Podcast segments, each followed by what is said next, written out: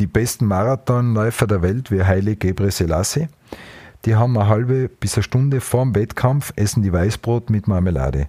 Und das hat auch eine logische Erklärung, weil es ist schnell verfügbarer Zucker, der dir in der Belastung zur Verfügung steht.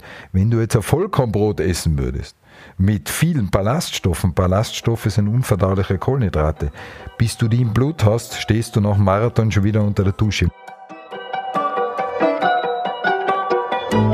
Herzlich willkommen zu Forever Young, dem Gesundheitspodcast vom Lanzerhof. Mein Name ist Nietz Behrens und ich bin nicht auf der Suche nach der ewigen Jugend. Ich versuche Antworten darauf zu finden, was ein gesundes Leben ausmacht. Ich möchte wissen, was man dafür tun kann, möglichst lange fit zu bleiben. Aus diesem Grund treffe ich jede Woche einen Gesundheitsexperten, der mir meine Fragen beantwortet. Und wer weiß, vielleicht kann man am Ende durch dieses Wissen doch ein längeres Leben führen. Work it, make it, do it, make us harder, better, faster, stronger. Michael Phelps unglaubliche 12.000 Kalorien Diät während der Olympischen Spiele. So ähnlich wurde vor einigen Jahren häufig über die Ernährungsweise der US-amerikanischen Profischwimmer geschrieben. Ob das nun stimmt oder nicht, es lässt einen zumindest darüber nachdenken, wie viel so ein Extremsportler eigentlich zu sich nehmen muss, um bei solchen Wettkämpfen wie bei den Olympischen Spielen das abliefern zu können, wofür sie berühmt geworden sind. Was dürfen sie essen, was nicht? Sind bestimmte Lebensmittel vor Wettkämpfen eigentlich verboten? Und was sind die Learnings, die wir daraus ziehen können? Mein heutiger Gast hat die Antworten dafür. Ken Berger ist Sportwissenschaftler und Ernährungswissenschaftler im Landshof in Lanz. Er ist selbst sehr ambitionierter Sportler und kennt den Wettkampf aus eigener Erfahrung. Begonnen hat er mit Mountainbike-Rennen, dann Straßenrennen und heute ist er sehr passionierter Bergläufer. Sein Wissen über Sport und Ernährung teilt er regelmäßig mit unseren Gästen am Landshof in Lanz und heute auch mit unseren Hörern. Herzlich willkommen, Ken Berger. Hallo Nils. Ja, Ken, wir wollen heute über das Thema Sport und Ernährung sprechen, was ja deine beiden studierten Themen miteinander verbindet. Und du hast dir ja diesen Beruf gewählt und ursprünglich mal als Sportwissenschaftler gestartet und hast dann die Ernährung dazugenommen. Ist das aus der Motivation herausgekommen, weil du gemerkt hast, wie eng diese beiden Sachen miteinander verbunden sind? Das ist auf jeden Fall ein Faktor, dass Sport und äh, Ernährung untrennbar miteinander verknüpft sind. Nicht nur Sport und Ernährung, sondern auch im Alltag. Also das spielt nicht nur im Leistungssport eine Rolle oder im Amateursport, sondern auch Menschen im Alltag sollten sich ja ausreichend bewegen, Altersmotorik und dazu passend die adäquate Ernährung haben. Also es ist für mich war entscheidend Ernährung, Bewegung und die Psychosomatik, das sind die drei Grundsäulen eines gesunden Lebens und äh, diese drei Dinge sind untrennbar miteinander verknüpft. Es ist ja mit der Ernährung so, ich hab, äh, durfte ja auch mal an einem Kochbuch mitschreiben, wo ich diesen Satz reingeschrieben habe, umso mehr ich über Ernährung, über Ernährung weiß, am Ende ist es I'm still confused, but on a higher level. Also im Grunde genommen Stimmt. ist es ja schon wirklich schwierig, weil es sich ja auch sehr viele Sachen immer wieder miteinander widersprechen. Von daher ähm, glaube ich, ist das ja schon ein sehr fließender Prozess, den man immer wieder weiter sich aktuell halten muss, oder? Ich meine, das Entscheidende an der ganzen Geschichte ist, das versuche ich auch im individuellen Coaching auszuarbeiten, ist die Individualität des Menschen. Ähm, es gibt evidenzbasierte Ernährungswissenschaft, das sind Daten und Fakten, aber am Ende vom Tag zählt immer das Individuum. Das heißt, man sollte jeden Menschen für sich individuell betrachten, sein Lifestyle, wie viel bewegt er sich, wie seine genetische Veranlagung und aufgrund dessen sollte man die Ernährung anpassen. Das heißt, die Forschung oder die evidenzbasierte Wissenschaft ist die Grundlage, heißt aber nicht, dass es für alle das Gleiche ist. Und das ist das Entscheidende an das man sich dann halten sollte. Also es bringt nichts, irgendwelchen Guidelines zu folgen, ohne das Individuum mit einzubeziehen. Das ist, mhm. glaube ich, ganz der entscheidende Faktor. Das ist bei der Bewegung genau das Gleiche. Wir können jetzt natürlich nicht allen Hörern eine individuelle Beratung geben, aber lass uns doch mal versuchen, mal äh, auf etwas Konkretes runterzubrechen. Nehmen wir jetzt mal an, ich bin in meinem Leben jetzt irgendwie siebenmal beim Marathon mitgelaufen und ich fand dieses Thema Ernährung und Marathon echt immer wahnsinnig schwierig. Aber gibt es da so ein paar Regeln, wo du sagen würdest, ähm, also ab wann sollte überhaupt das Thema Ernährung, wenn man auf einen Marathon hintrainiert, anfangen, eine Rolle zu spielen? Ist es dann erst am Tag davor oder ist es die ganze Zeit oder wie würdest du jetzt an so ein Thema rangehen? Also grundsätzlich würde ich sagen, jeder, der auf einen Marathon trainiert, und das sind ja 42 Kilometer, sollte sich auch im Vorfeld Gedanken machen oder schon im Trainingsprozess auf die Ernährung acht geben. Weil Nahrung ist Energie und wenn ich nicht die richtige Energie zuführe, wird das Marathontraining auch nicht so effizient sein. Natürlich, je näher es zum Wettkampf kommt, desto eher muss man das Training reduzieren. Wir nennen das in der Trainingswissenschaft Tapering. Mhm. Und im gleichen Maß zum Beispiel die Kohlenhydrataufnahme erhöhen. Da hat es früher die Schweden-Diät gegeben oder die Saltin-Diät, wo man extrem fett und eiweißreich die letzte Woche gegessen hat und dann die letzten drei, vier Tage oder zwei, drei Tage vom Wettkampf extrem kohlenhydratreich sich ernährt hat, ist man drauf gekommen, dass das sehr schlecht ist fürs Immunsystem. Viele haben es nicht verkraftet. Jetzt macht man so ein Zwischending, dass man sagt, äh, man niedrigt das Trainingsvolumen, das heißt den Umfang, die Intensität sollte ungefähr gleich bleiben und im gleichen Maß erhöht man etwas die Kohlenhydrataufnahme. Die extreme Kohlenhydratmast äh, am Tag vor dem Wettkampf macht, äh, macht wenig Sinn. Das ist übertrieben, dass ich am Abend eine Pasta-Party machen muss, wo ich drei Teller Nudeln esse. Das ist Quatsch. Mhm. Das braucht man nicht. Das ist wichtig, dass ich in den Tagen davor meinen Kohlenhydratkonsum etwas erhöhe gleichzeitig Fett und äh, zuckerhaltige Sachen reduziere. Eiweiß ist dann auch nicht mehr so entscheidend. Zucker also auch nicht. Das heißt also, der, der Maßriegel ist sozusagen, hat ja viele Kohlenhydrate, ist aber trotzdem nicht das Richtige für meine, für meine Depotwerte. Das kann ich nach dem Wettkampf machen. Das ist okay. okay. Das, das ist absolut okay. Ich empfehle nur den Leuten, wenn ihr Schwierigkeiten habt, die sieben bis zehn Gramm pro Kilogramm Körpergewicht Kohlenhydrate zuzuführen, macht euch ein, zum Beispiel ein Maltodextrin-Mix, das kann man in der Apotheke kaufen, gemixt mit Glucose oder Isostar, weil das Isoton und schnell ins Blut geht und ich mit, ich muss nicht fünf Teller Nudeln essen oder fünf Kilo Brot, sondern ich kann über flüssige Kohlenhydrate, das ist das Entscheidende, meine Glykogenspeicher auffüllen. Und das ist viel schonender, wie jetzt äh, den ganzen Tag Kohlenhydrate in mich reinzuschaufeln, weil das ist ja nicht unbedingt das Beste. Und vertragt am Morgen auch nicht so. Also meine, meine Vorbereitungsprogramme haben normalerweise immer so zehn bis zwölf Wochen vor dem Wettkampf begonnen. Das heißt also, das Training hat immer so zehn bis zwölf Wochen vor dem Wettkampf ja. begonnen. Und natürlich musste man schon eine gewisse Grundfitness haben. Also man kann nicht bei Null anfangen und dann in zwölf Wochen Marathon laufen, so meine ich das nicht. Ja, das Aber äh, grundsätzlich sage ich mal so, also ich glaube, die Voraussetzung war, äh, stand immer in diesen Plänen, dass man mindestens äh, schon mal 20 Kilometer am Stück laufen kann, dann kann man im Grunde ins Training einsteigen. So. Und äh, würdest du jetzt aber sagen, dass meine Ergebnisse besser gewesen wären, hätte ich dann von Woche 12 an, also von der ersten Woche an, die ganzen zwölf Wochen, meine Ernährung anders gemacht? Und wenn ja, was, also du kennst natürlich meine normale Ernährung nicht, aber worauf würdest du achten in dieser Zeit? Grundsätzlich ja, natürlich. Also die Ernährung wird im, im Sport total unterschätzt. Also wenn man viele Leistungs-, Amateur- und Hobbysportler befragt, wie sie sich ernähren, ist es wirklich so, dass die meisten sich schlecht ernähren. Also von dem grundsätzlich ist Ernährung schon ganz ein wichtiger Punkt und Ernährung kommt für mich noch weit vor Doping. Mhm. Weil es nützt dir nichts, dich zu dopen. Und es gibt leider im Amateursport auch viele, die dopen, wenn du dich schlecht ernährst. Weil entleerte Glykogenspeicher zum Beispiel, Kohlenhydratspeicher, machen gleich einmal 50 Prozent deiner, oder sagen wir 30 Prozent deiner Leistungsfähigkeit aus. Doping im Hochleistungsbereich vielleicht 3, 4, 5 Prozent. Das heißt, das kommt für mich lang vor allen anderen Dingen. Äh, eine ausgewogene Ernährung. Ob das jetzt jedes Gramm abgezählt sein muss, das muss nicht sein. Aber ich muss mir überlegen, was esse ich vor dem Training? Was esse ich nach dem Training? Was macht Sinn für mich? Äh, wann trainiere ich? Trainiere ich in der Früh? Und vor allem, welches Training steht an und was ist mein Ziel? Also wenn ich meinen, wenn ich zum Beispiel vor dem Wettkampf noch intensive Intervalle mache, dann ist auf jeden Fall gefragt, meine Speicher schnellstmöglich wieder aufzufüllen.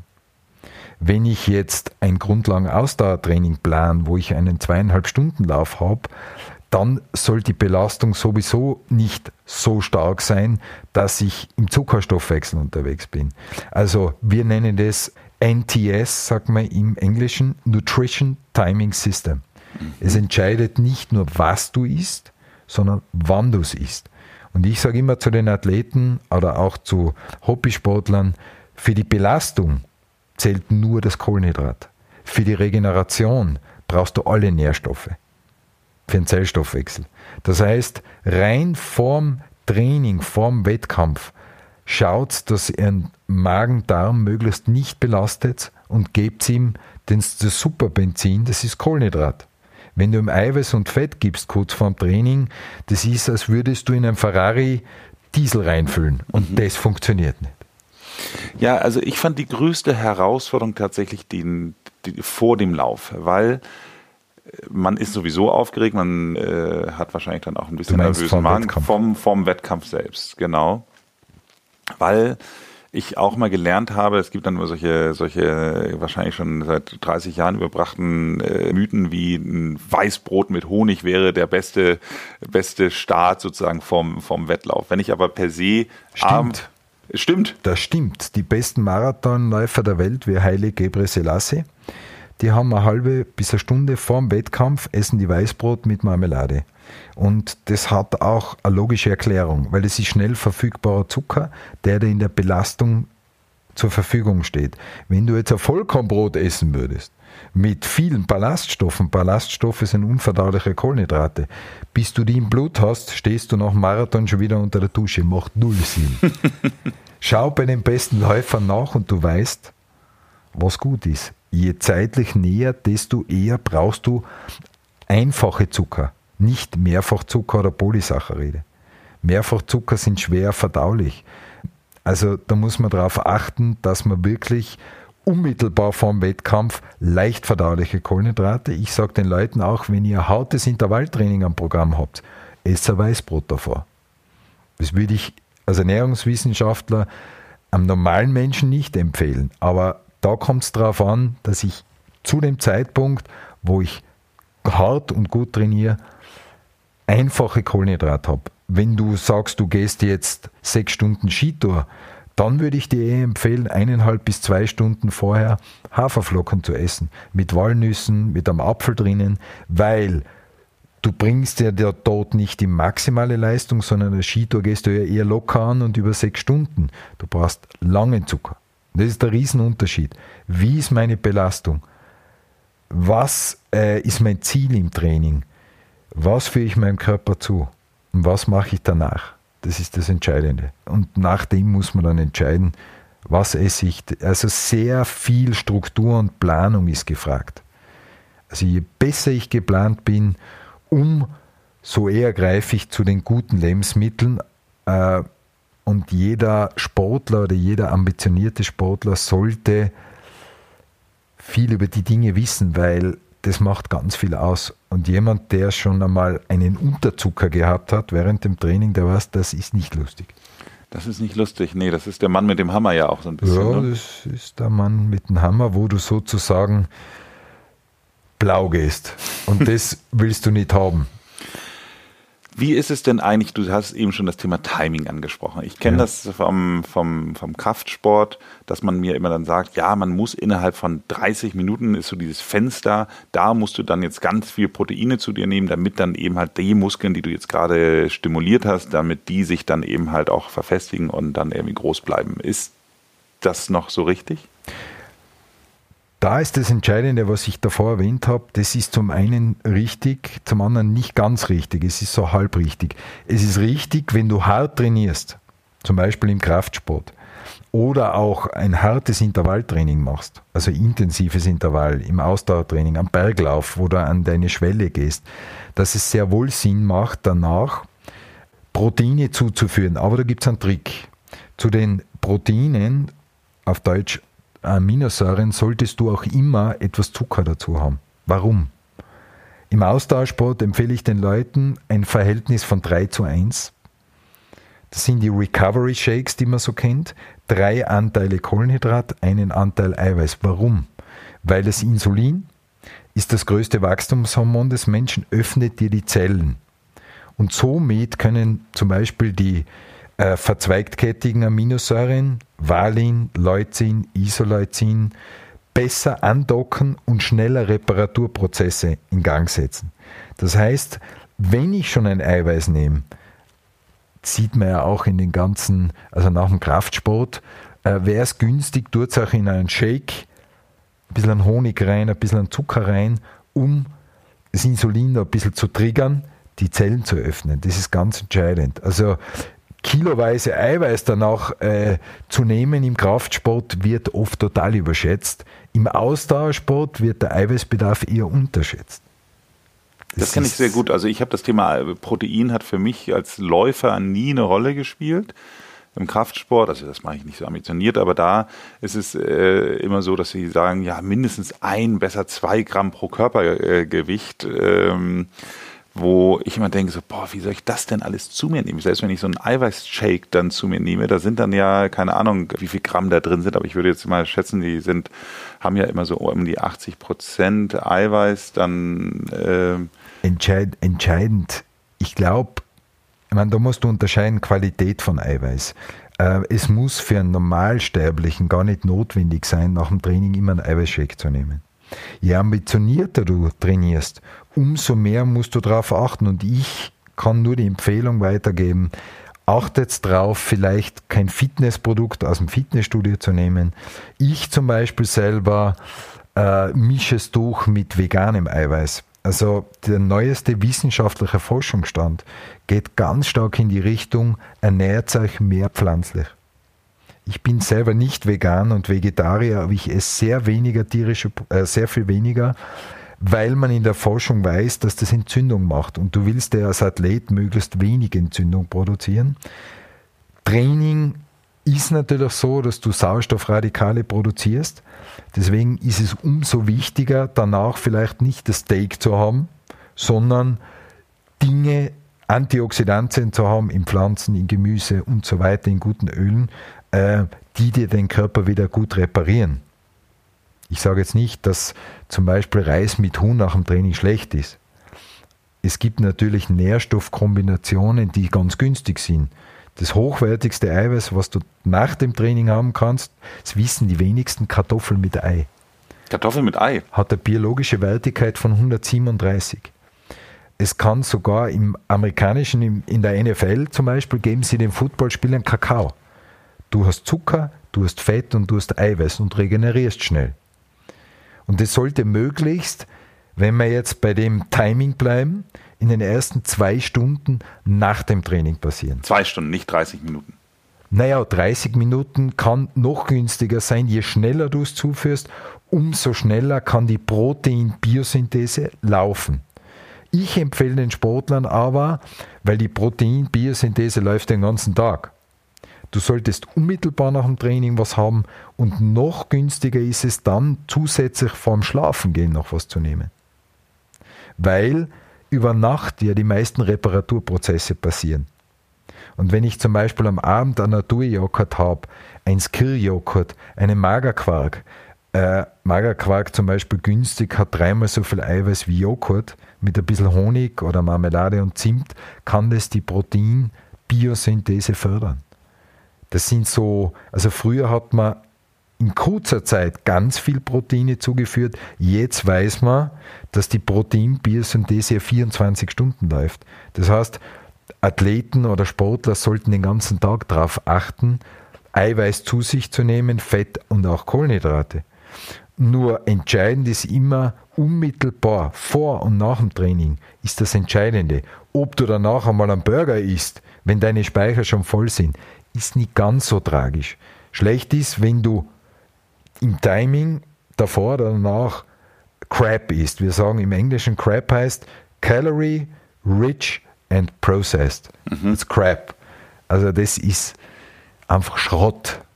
Und das braucht der Sportler nicht. Crap ist das, was du nicht brauchst. Also ich verstehe es jetzt richtig. Wenn ich jetzt, äh, nehmen wir mal an, wir machen jetzt eine sportliche Einheit, äh, losgelöst, ja. äh, was, ob es jetzt eben halt Ausdauer oder Kraft ist. Mhm. Aber so oder so gibt es danach zunächst einmal ein gewisses Fenster, was mir meine Depots wieder auflädt. Oh, Und wenn ich in dem Augenblick Crap esse, also etwas esse, was eigentlich ich nicht in meinen Depots haben möchte, dann landet das da. Ist das, kann man das so runterbrechen oder? Naja, wenn du Crap isst, behindert das ja die Aufnahme der Nährstoffe in deine Muskulatur. Ah, okay, verstanden. Das heißt also im Grunde genommen äh, muss dann erstmal Crap verdaut werden und dann kann ich im Grunde genommen eigentlich das, was eigentlich das Wichtige für mich wäre, sprich die Nährstoffe, die ich eigentlich brauche für mein Depot. Also es, es wandert jetzt nicht der, der, der genau. Mist in meine Depots, ja, aber genau. äh, es kommt auch nicht das gute Zeug an, weil erstmal der Crap verdaut werden muss. Ja, du, du darfst ja nicht vergessen, dass nach dem Training deine Zellen sehr sensitiv sind. Das heißt, die sind ja unmittelbar nach dem Training super, super sensitiv für die Nährstoffe, die kommen. Und wenn du in den zwei Stunden, wir sagen dazu Open Window, genau das Falsche zuführst, dann geht der Schuss nach hinten los. Dann braucht es halt 48 Stunden, bis du wieder voll leistungsfähig bist. Und je schneller du wieder leistungsfähig bist, umso härter kannst du trainieren, umso leistungsfähiger bist. Also die Leute, die ganz hart Sporteinheit machen, um danach sich die Pizza äh, reinzudrücken, äh, weil sie denken, das haben sie sich jetzt verdient, ist ja. nicht die beste Idee. Naja, es kommt darauf an, was du willst. Wenn du sagst, ich bin jetzt nicht so ambitioniert und ich möchte mein Körpergewicht halten, dann ist das auch einmal okay. Nach einem Wettkampf einmal eine Pizza zu essen oder zwei Stück Sachertorte finde ich absolut menschlich und okay. Das braucht auch ein Athlet. Nur, wenn ich natürlich wie ein äh, äh, Jan Frodeno jetzt vorm Ironman auf Hawaii äh, nach einer harten Trainingseinheit Crap essen würde, würde am nächsten Tag oder vielleicht am Nachmittag die Schwimmeinheit, würde er wahrscheinlich runtergehen. Würde er nie machen, der Frodeno oder der Kindle, die Top-Athleten, deutschen Top-Triathleten. Also die achten schon sehr genau drauf, was sie davor und danach machen vielleicht, wenn Sie mal, äh, es gibt Ausnahmen. Für Sportler ist auch ganz wichtig, die meisten sind ja schokoladensüchtig, kenne ich auch, äh, dass sie auch mal Ausnahmen haben. Mhm. Das ist ganz wichtig. Aber, aber, es ist ja auch tatsächlich so, also mir geht das auch so, wenn ich nach so einer harten sportlichen Belastung, gerade Ausdauerbelastung habe, dass ich dann wirklich so richtig merke, wie mein Körper danach eigentlich fast schreit, äh, irgendwie sowas wie Schokolade oder sowas zu essen. Also das. Dann musst du dir überlegen, was hast du trainiert? Weil wenn du sehr hart trainierst, im hohen Pulsbereich trainierst, äh, ist es so, dass du natürlich sehr viel Glucose oder Zucker verbrennst oder das Glykogen aus Muskel. Und wenn du dann zum Kühlschrank rennst, dann ist es logisch, weil du hast ja ein relativ hartes Training gehabt, der Körper braucht Kohlenhydrate. Wenn du jetzt drei Stunden Grundlagentraining machst am Rennrad und du hast danach einen großen Hunger, dann würde ich dich als Trainer fragen, oder würde ich das Training hinterfragen und sagen, Nils, vielleicht müssen wir an deine Grundlagen feilen, weil wenn du im niederen Pulsbereich 120 bis 140 nach Hause kommst nach drei Stunden, einen riesen Hunger hast, dann müssen wir deinen Fettstoffwechsel besser trainieren, weil gut trainierte Athleten haben einen Vorteil den anderen gegenüber. Die haben gelernt, auch bei hohen Intensitäten mehr die Fette herzunehmen wie die Kohlenhydrate. Und das ist ganz ein entscheidender Faktor ich versuche den Leuten immer klar zu machen, es gibt kein Fettverbrennungstraining, es gibt nur ein Fettstoffwechseltraining. Ähm, weil mit hoher Intensität verbrauchst du in gleicher Zeiteinheit mehr Energie, aber Zuckerenergie. Du willst ja in einem Grundlagentraining vor allem Fettkilokalorien verbrennen. Ich sage immer, steigere deine Leistungsfähigkeit und es wird sich deine Fettverbrennung bei jedem Puls, bei jeder Herzfrequenz verbessern. Das heißt, der Jan Frodeno kommt bei 170 Puls immer noch 30, 40 Prozent Fette oxidieren, was er relativ untrainiert oder mit schlechter Basis nicht kann. Das ist ganz was Entscheidendes. Sehr faszinierend. Normalerweise ist meine letzte Frage immer noch der Tipp für die Hörer, äh, wenn Sie jetzt so im Freizeitsport sind, was, äh, worauf sollten Sie besonders achten im Hinblick auf Ihre Ernährung? Ich habe das Gefühl, du hast schon alle Fragen beantwortet. Aber gibt es noch irgendwas, wo du sagen würdest, äh, das würdest du jetzt so als, als grundsätzliche Regel für, für Freizeitsportler sagen, was sie hinsichtlich ihrer Ernährung grundsätzlich beachten sollten? Also bei Freizeitsportlern würde ich grundsätzlich einmal sagen, genießt das Essen, weil Essen ist was Schönes. Esskultur, das gehört zum Leben dazu. Und wenn Freizeitsportler mit Freunden zum Beispiel eine 80 Kilometer Rennradrunde machen und danach zum Italiener gehen, ist das auch einmal okay. Äh, oder zusammensitzen bei einem Weizenbier ist auch einmal gestartet. Je professioneller du natürlich wirst oder umso ambitionierter, desto mehr musst du darauf achten. Aber ich sage, achtet darauf, ausgewogene Ernährung zu haben. Fangt bitte nicht an, Low Carb zu essen oder Ketogen oder solche Dinge. Schaut, dass ausgewogen euch ernährt. Pflanzenbasiert. Versucht ein bisschen die tierischen Produkte zu reduzieren. Äh, ja, es gibt so, so gewisse Dinge, aber folgt auch nicht jeden Guidelines, die vielleicht Pseudowissenschaftler irgendwo rauskommen und versucht vor allem, und das ist der entscheidende Faktor, ihr wisst selber, was eurem Körper gut tut. Esst was und ihr werdet spüren, gibt mir das Energie oder nicht.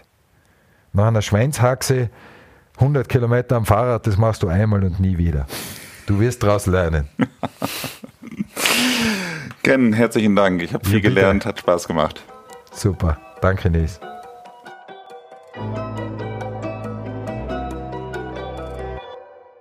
Sag mal, und privat äh, weißt du jetzt so viel über Ernährung, gehst du dann noch zu McDonalds? Selten, äußerst selten. Also früher, wo mein Sohnemann kleiner war, ja, sind wir ein paar Mal zu McDonalds, aber spielt in meinem Leben keine Rolle.